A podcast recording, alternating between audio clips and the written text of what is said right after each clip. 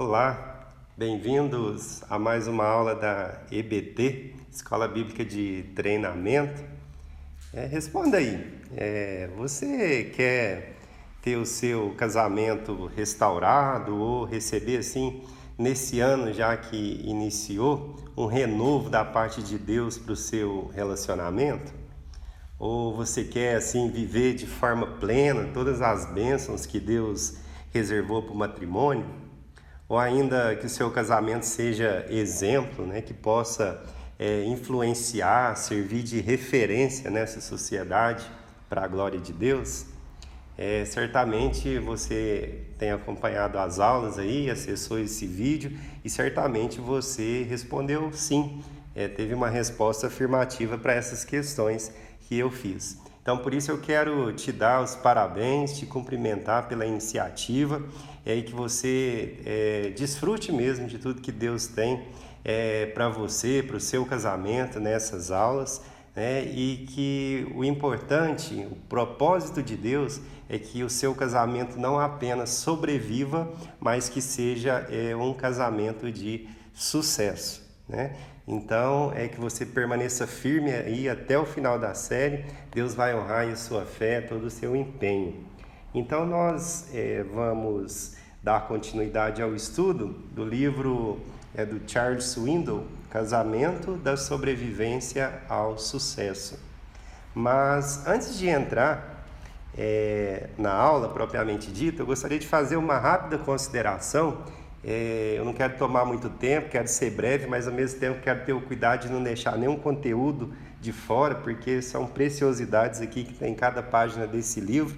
Mas a consideração que eu gostaria de fazer inicialmente é a seguinte: talvez você possa estar pensando, porque eu também pensei, né, quando o pastor Lúcio me convidou para estar aqui, é, que para ministrar para casais, é, teria que ser alguém assim com mais experiência de vida, com mais tempo de casamento esse ano, se Deus permitir, Natália e eu completamos 13 anos de casado, né? mas mesmo assim eu sei que é muito pouco, porque eu estou me dirigindo aí a irmãos, a casais que eu sei que tem aí tranquilamente 25, 30, 40, 50 ou até mais é, tempo de casamento, né? mas preste atenção é, nessa história. O ano era 1955, né? um jovem casal se conheceu e se casaram. Né? Ele com 20 anos e ela tinha acabado de completar 18 anos. Sete dias após eles se conhecerem, ele já pediu ela em casamento porque tinha certeza, sim, de que ela era a mulher da vida dele. Né? É, e essa união já dura hoje mais de seis décadas, pensa bem, 60 anos de casamento, e resultou em quatro filhos, dez netos é, dois bisnetos. Esse é só um trechinho da biografia do Charles Swindoll, que é o autor, como eu disse, do livro que nós estamos estudando.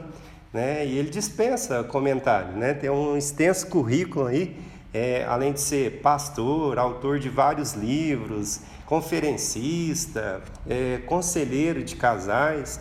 E o que me chamou a atenção logo na introdução do livro foi que hoje, né, aos 87 anos de idade, ele afirmou o seguinte: Eu não me considero uma autoridade em casamento.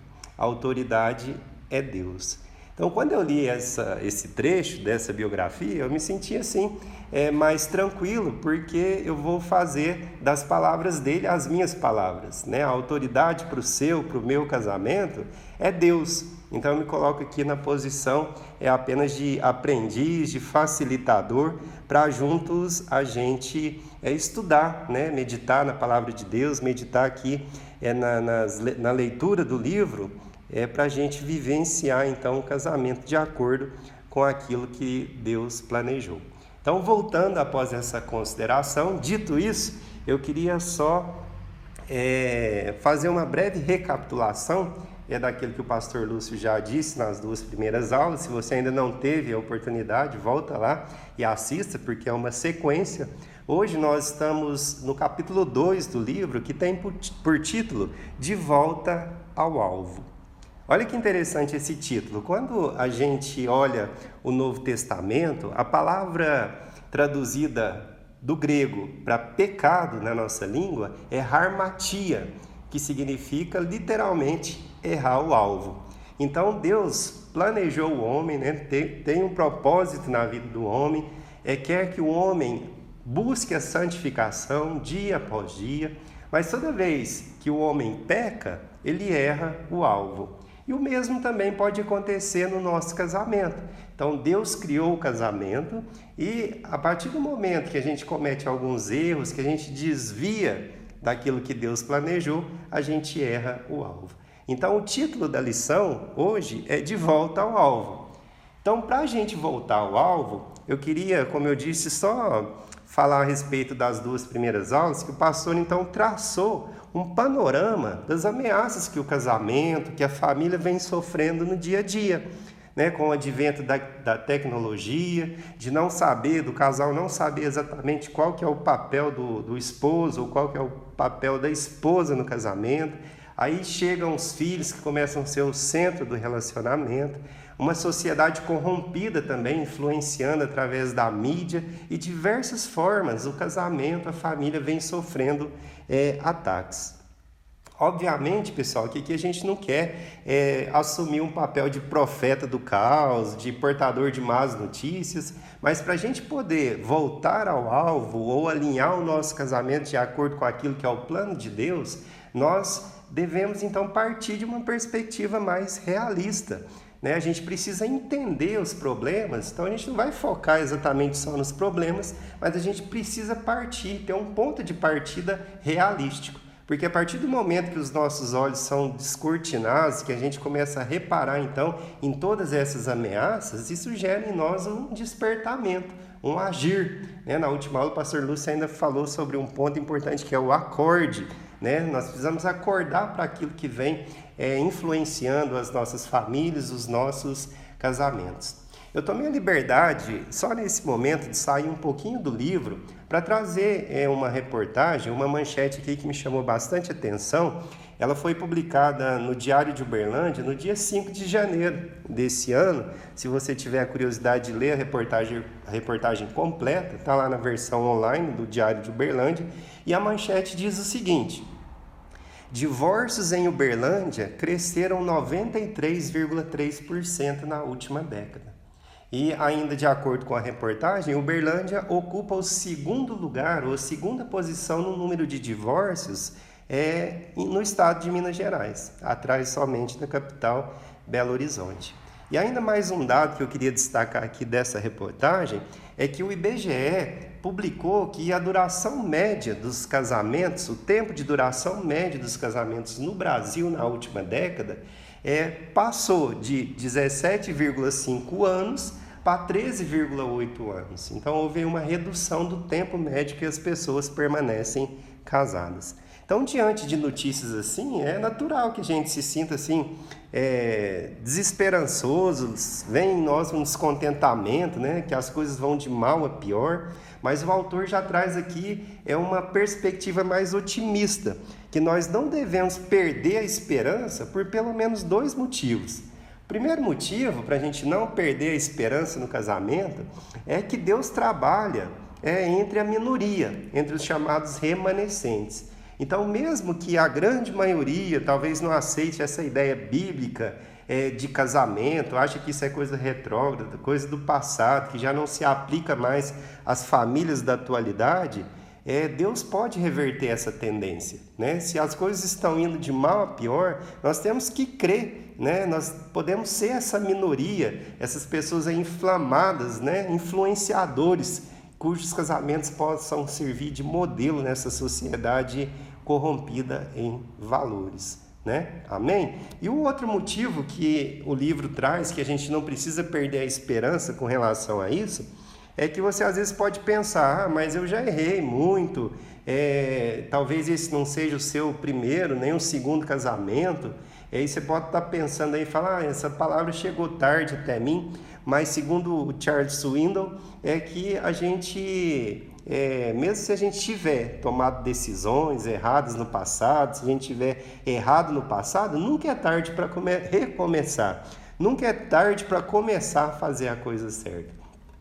Então você vai perceber que o objetivo ao longo dos estudos que a gente vai ver é que a gente mantenha a esperança no casamento, que a gente creia, que a gente acredita ainda que é, as famílias serão transformadas, né? mesmo que a sociedade tenha desviado bruscamente da verdade, né? e às vezes até nos arrastado, às vezes até com a nossa permissão, ou às vezes com a nossa omissão, que acaba sendo pior também. Então, que nós confrontemos a partir é, de agora o nosso casamento, o que, que nós estamos vivenciando com o padrão bíblico, né? Arrependendo se for preciso e voltar ao alvo, aquilo que Deus planejou para os nossos casamentos. Né? Então, se a gente quiser gozar da alegria que Deus planejou para a nossa vida conjugal, se a gente quiser fazer parte desse grupo remanescente, mesmo que seja a minoria, né? que a gente esteja disposto então a proclamar a verdade, a defender a família e, se for preciso, redirecionar o nosso casamento, como eu disse, né? parar de errar o alvo deliberadamente, né? voltar para o alvo. Mas qual seria então, já que a gente está falando de alvo para casamento, qual que seria o alvo, qual que seria o plano de Deus então para o casamento? Né? Então fique atento aí que hoje na nossa aula nós vamos começar a trazer respostas a respeito disso e no finalzinho aqui eu separei é, quatro elementos essenciais para um casamento de sucesso. Então nós vamos ver quais são esses quatro elementos que é, o pastor Charles Swindoll traz aí para fortificar os nossos casamentos, né? É, então, para a gente descobrir, começar a descobrir quais são os propósitos de Deus para o casamento, vamos voltar lá no livro de Gênesis, lá no princípio, né? Porque Deus, Ele que instituiu o casamento, e esse é o episódio, então, é, do primeiro casal. Abra aí a sua Bíblia, o seu dispositivo, em Gênesis, no capítulo 2, nós vamos ler do verso 18 até o verso 25. Diz assim a palavra de Deus. E disse o Senhor Deus: Não é bom que o homem esteja só, far-lhe-ei uma auxiliadora idônea para ele. Havendo, pois, o Senhor Deus formado da terra todo animal do campo e toda ave dos céus, os trouxe a Adão para este ver como lhes chamaria. E o nome que o homem desse a todos os seres viventes, esse seria o nome deles. Deu nome o homem a todos os animais domésticos, às aves e a todos os animais selváticos para o homem, todavia, não se achava uma, uma auxiliadora que lhe fosse idônea. Então o Senhor Deus fez cair pesado sono sobre o homem e este adormeceu. Tomou uma das suas costelas e fechou o lugar com carne. E a costela que o Senhor Deus tomara ao homem transformou-a numa mulher e a trouxe. E lhe a trouxe. E disse o homem: Esta, afinal, é osso dos meus ossos e carne da minha carne. Esta será chamada mulher, porquanto do homem foi tomada. Portanto, deixará o homem o seu pai e a sua mãe, e unir-se-á à mulher, e serão ambos uma só carne. E ambos estavam nus, o homem e a sua mulher, e não se envergonhavam. Essa é uma passagem bastante conhecida, quem nunca ouviu essa leitura é na cerimônia de casamento, mas deixa o Espírito Santo é falar o seu coração, talvez você vai descobrir aqui nesses versículos verdades que talvez até hoje você não tenha percebido com a leitura deles, né? Então, é, antes da gente entrar aqui no capítulo 2, propriamente dito, vamos só voltar um pouquinho aí no capítulo 1, um, né, que é o capítulo da criação, onde Deus cria todas as coisas, para a gente chegar lá no capítulo 2, só para a gente contextualizar. Então, eu sei que isso é bastante conhecido, mas apenas para a gente enfatizar alguns pontos aqui. Então, o capítulo 1 fala que Deus criou a luz e viu que era boa, verso 4. Ele separou a terra das águas e viu que ficou bom. Ele deu vida à vegetação e viu que ficou bom, verso 12. Ele colocou os corpos celestes no firmamento do céu e viu que ficou bom. Ele criou os animais terrestres e viu que ficou bom. E assim a gente vai seguindo a leitura. Deus viu tudo que ele criou e declarou que tudo havia ficado muito bom. Porém, algo assim, até surpreendente, é, acontece aqui no capítulo 2 de Gênesis. Né? Então, depois de criar tudo e declarar que ficou bom, o Senhor criou um único ser humano e declarou: não é bom. Ué, Deus errou, né? criou o homem de maneira incorreta? Não, na verdade, né, Deus criou o homem de maneira incompleta. Né? Não é bom que o homem esteja só. Ele ainda necessitava de algo, o homem ainda necessitava de algo. Farei para ele alguém que o auxilie e lhe corresponda. Atenção para esses dois verbos aí desse versículo. Auxilie, né? O homem precisava de uma auxiliadora e alguém que essa auxiliadora lhe correspondesse. Né? Então vamos para esse primeiro verbo aí, auxiliar, né? Ou auxiliadora. É, Adão necessitava de uma auxiliadora. Dizer isso na sociedade é, atual pode até soar mal, parecer às vezes patético, falar que o homem precisa de uma auxiliadora, talvez pode mexer aí até com o chamado movimento feminista que não aceita isso, é porque auxiliadora no nosso idioma pode ter um sentido meio que pejorativo, talvez a gente possa entender auxiliadora como sendo uma serviçal, né, ou alguém que é coadjuvante que esteja talvez num, num segundo plano, né? ou uma pessoa talvez até com menos conhecimento, com menos capacidade para é, enxergar alto, algo, né? só uma coadjuvante. Entretanto, é, pessoal, é, para os hebreus, né, lembrando que Gênesis, a autoria de Gênesis, né, do Pentateuco ali é atribuída a Moisés, né, o hebreu. Então, para os hebreus, o significado de auxiliadora não era bem esse que às vezes as pessoas tentam deturpar. Né? A palavra auxiliadora, lá no hebraico, é ezer, que significa, olha que interessante, suprir algo essencial que está faltando. Então, esse verbo exer é suprir algo essencial que está faltando. E na maioria das vezes esse verbo na Bíblia, quando ele é empregado, ele é se refere a Deus. Por exemplo, se a gente pegar lá o Salmo 30, versículo 10, fala assim: Ouve, Senhor, e tem compaixão de mim. Sê tu, Senhor, o meu exer, sê tu o meu auxílio. Então percebam o significado desse verbo. Não se resume ou não se a, uma, a um mero serviçal. Né? Então, auxiliadora ou auxílio na concepção dos hebreus não tinha nada a ver com serviçal. Era então para Adão, Deus criou para Adão e criou Adão e viu que algo muito importante lhe faltava.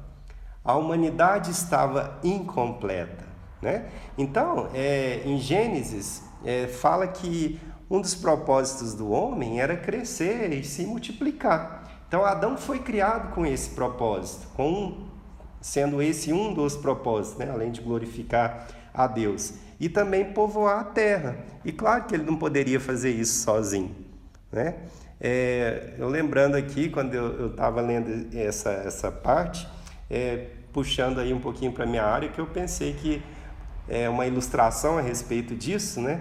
É que muitos consideram o coração talvez o órgão mais importante né, do corpo humano, mas muitas vezes a gente esquece que a, associado ao coração estão os vasos sanguíneos. Então a função dele realmente é muito importante, mas se você tirar os vasos sanguíneos ou se um vaso sanguíneo entupir, a função do coração fica é, prejudicada. Então não dá para dizer, às vezes mesmo que o coração talvez ganhe fama, mas na verdade ali existe uma coisa que é indissociável, né? Pois bem, então além de auxiliadora, creio que ficou claro é, o termo, é, Adão precisava também que essa auxiliadora ou que essa companheira lhe fosse idônea, né? no sentido de alguém que lhe correspondesse, ou alguém que lhe fosse conveniente. Pense bem, né? Adão estava lá nomeando os bichos, cada um com seus pares, mas talvez ele tenha observado ali é, os elefantes, o casalzinho, as girafas, mas nem nada se parecia com ele. Né? Então, no versículo 21, é, diz então que a criação humana ela deveria ser a companheira de Adão, ela deveria ser diferente de tudo que já tinha sido criado. Então entra naqueles versículos que nós lemos que então o Senhor Deus fez cair um sono pesado no homem, ele adormeceu, tomou uma das costelas, fechou com carne, né? E a costela que o Senhor Deus tomara ao homem, transformou numa mulher e disse o homem: Esta afinal, esta sim, esta é osso do meu osso, carne da minha carne, esta será chamada mulher, porque do homem foi tirada. Tem outro pensamento que é muito outro pensamento também que é muito comum de ser citado em cerimônias e eu vou repetir aqui porque de fato é uma verdade que a mulher foi tirada da costela de Adão é, é, ela não foi feita da cabeça para dominá-lo, nem tampouco foi dos pés para ser subjugada, para ser pisada, né, ou para ser inferior a ele, mas ela foi feita, foi tirada de um dos lados para ser igual a ele, para ser protegida sob seu braço, perto do coração, para ser amada. Olha que simbolismo bacana que tem aí em Gênesis. Né? Então, logo recuperou da cirurgia, né? imagina ali o Adão acordando, abriu os olhos, viu a mulher ali, a apoteose da criação, né? a obra-prima da criação.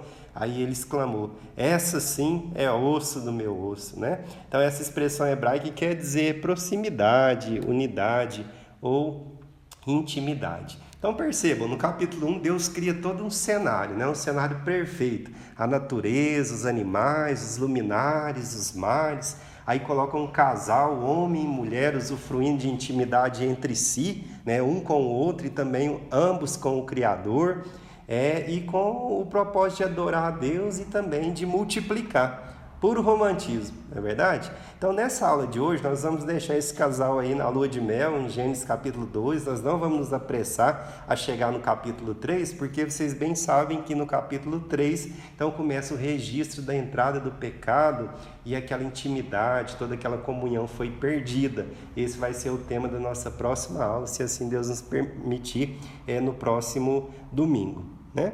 É, e conforme nós prometemos, já encerrando aí, caminhando para o final, é, conforme nós prometemos, nós vamos finalizar aqui trazendo quatro é, elementos essenciais para o casamento de sucesso, à luz dos versículos que nós lemos aí de Gênesis no capítulo 2. Então, o primeiro elemento né, essencial para um casamento de sucesso é a desvinculação, perder o vínculo. Então diz assim, ó, por essa razão o homem deixará, olha a perda do vínculo aí, pai e mãe. Mais uma palavrinha aqui, deixará, né, que também deve ser analisada com cuidado, porque no sentido de deixar, será que, que o texto está falando aqui? Que o homem, que a mulher, depois que se casam, eles vão abandonar, vão desconsiderar, vão menosprezar os pais? Você pode estar se perguntando assim: ah, como é que eu vou virar as costas para quem me deu a vida, para quem me alimentou, para quem me, é, me protegeu né, é, há tantos anos? É claro que o texto não está falando disso, né?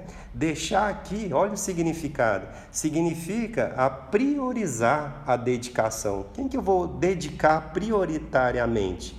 Né? E também quer dizer mudar o foco da dependência. De quem que vai ser a minha dependência num primeiro momento? Lógico que nós não estamos falando, repito, de, de deixar de consultar, de buscar conselhos, né, de, de cuidar bem dos pais, de honrar os pais. Mas o que muda é o foco, é a prioridade. Então, o homem e a mulher, eles passam a viver uma dependência mútua, um do outro, primeiramente, né? Porque vocês já viram aqueles casais que qualquer probleminha já recorrem é, é, ao sogro, à sogra, né? Mulheres assim tão ligadas à mãe que às vezes a opinião dela é a que vale, sobrepuja a, a opinião do marido, né? É, às vezes o homem também, dependente financeiro totalmente do, do pai ainda, né? Muito tempo de casado. É lógico que existem algumas exceções, mas nós estamos falando quando isso vira regra, né? Quando não existe esse corte, esse, essa, essa perda de vínculo, né? Então é sogro, sogra ditando a regra para o casal então, se não tiver essa quebra de vínculo, então, é, no sentido físico, né, sair da casa dos pais, como eu disse, existem algumas exceções, né, mas é, é, na esfera física, na esfera financeira e também na esfera emocional. Então, muitos casamentos não vão bem justamente porque não houve essa quebra do vínculo conforme que os padrões bíblicos. Segundo elemento, então, essencial para um casamento de sucesso é a permanência. Diz assim a palavra: e se unirá à sua mulher. Essa palavrinha aqui no hebraico, unirá, significa aderir, colar, grudar. Claro que a gente não está falando aqui de um casamento pegajoso, né? sufocante, que não dá espaço. Na verdade, é, essa palavrinha aqui significa é, permanecer, é você investir em algo que é permanente. Não é o modelo hoje que se aplica, ou a concepção moderna de casamento, que os jovens pensam assim, ah, vamos casar e vamos ver se dá certo, se não der a gente separa, tá muito fácil é, se divorciar, né? Então, esse essa permanência aqui trata-se então de duas pessoas, né, adultas, sadias emocionalmente, que elas decidem permanecer juntas na alegria, na tristeza, lembra lá dos seus votos, na saúde, na doença, até que a morte os separe. Né? Tem até uma história é, de uma mulher que morreu, chegou lá no céu procurando o marido, né? encontrou ele lá no meio dos anjos e chegou toda animada. Meu bem, né? cheguei, te reencontrei. No que opa, pera lá, é, o meu juramento foi só até que a morte nos separe. Né? Aqui não só para descontrair um pouquinho, mas talvez você possa ter passado, pode ter uma experiência ruim, é de casamentos não duradouros, mas como eu disse lá no início, vamos pensar no agora, vamos começar a semear agora para a gente colher então é, no futuro, né? Que é, nunca é tarde para a gente poder recomeçar e fazer aquilo que é certo. E o terceiro elemento é a unidade. Olha só, e eles se tornarão uma só carne. Então vai percebendo aí a progressão. Ó. Deixará, se unirá e se tornarão uma só carne. Né? Então, primeiro eu gostaria de dizer o que não significa se tornar uma só carne. Porque muitas vezes as pessoas acham que ao se casar, as personalidades é, vão sendo anuladas.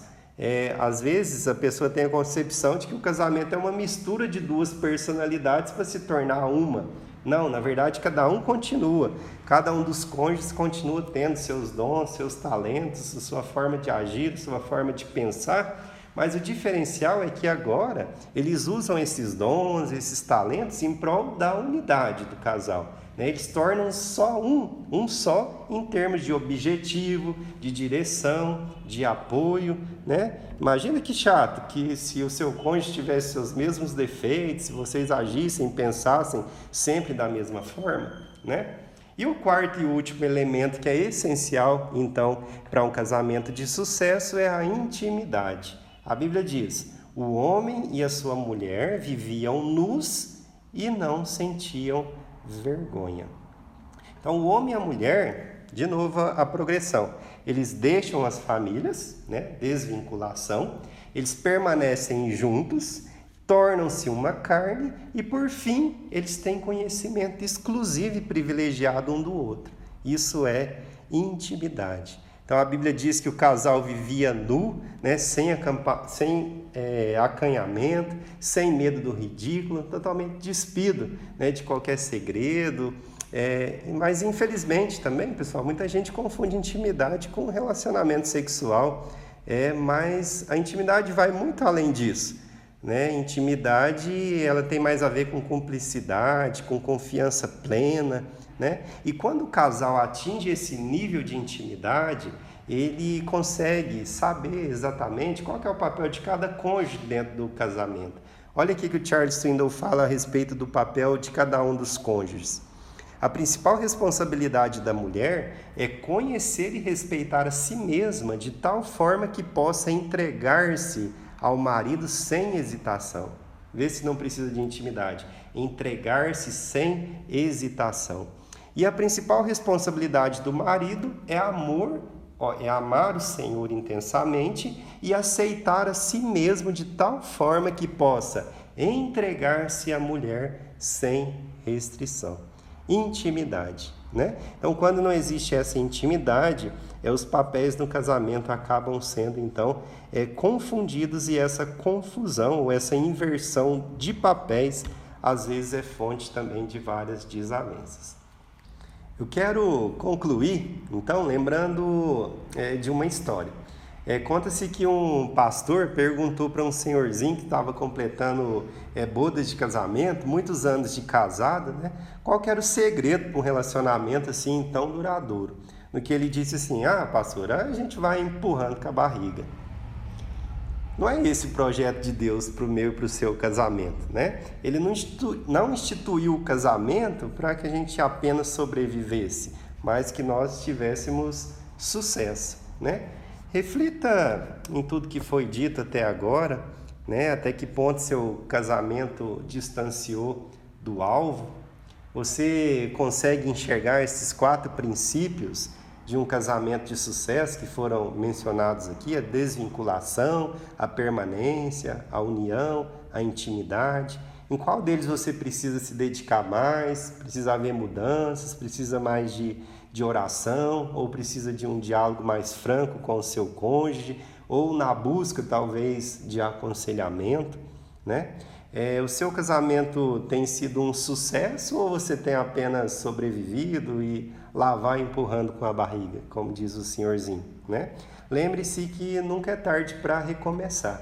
Né? Então que essas aulas aí possam servir é, de alerta, de estímulo também, né, para que você possa é, voltar ao alvo, para que eu possa voltar ao alvo, para que a gente possa corrigir aquilo que precisa e alinhar o nosso casamento com aquele propósito inicial é, de Deus. Então, que o Espírito Santo conduza nossos relacionamentos, apesar de nós, né, quando pecadores dizem sim, apesar de pecadores, né, que o Espírito Santo nos ajude e que nós possamos mesmo de fato ser modelo de casamento para a glória de Deus nessa geração tão carente né, de referencial.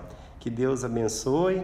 É, até domingo que vem, se Ele assim nos permitir. E eu gostaria de orar para que o Espírito Santo aplicasse essa palavra nos nossos corações. Pai, muito obrigado pela tua palavra. Que a tua palavra possa mesmo nos incomodar, surtir efeito em cada um de nós. Nós nos nós possamos, Deus, sair desafiado dessa série a procurar, Senhor, realinhar, a buscar o alvo que é o Senhor, porque nós sabemos que o casamento é, foi instituído pelo Senhor e que o Senhor tem o melhor para cada um de nós. Muito obrigado por esse tempo, um abraço e até domingo que vem.